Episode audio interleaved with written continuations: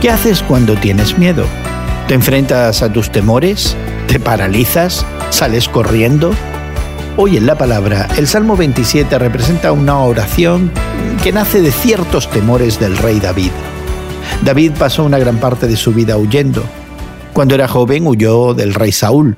Después huyó de su hijo Absalón, quien dirigió una rebelión en contra de su padre.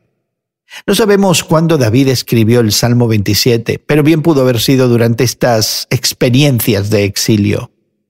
En ese tiempo de huida, David aprendió a ver a Dios como su fortaleza, como ese lugar que brinda protección. Durante estos tiempos de aislamiento, David desarrolló una fuerte relación con Dios. Consideraba al Señor no solo su defensor, sino también su amigo íntimo. Por eso en este salmo, usando un lenguaje metafórico, David anhela la presencia del Señor. Una sola cosa le pido al Señor y es lo único que persigo, habitar en la casa del Señor todos los días de mi vida. Ese anhelo de presencia y amistad con Dios le permite a David dirigirse a una audiencia a la que quiere beneficiar. Lo que fue cierto para David también puede ser cierto para nosotros. Tú puedes tener amistad con Dios. ¿Estás experimentando la soledad? ¿Vives en temor?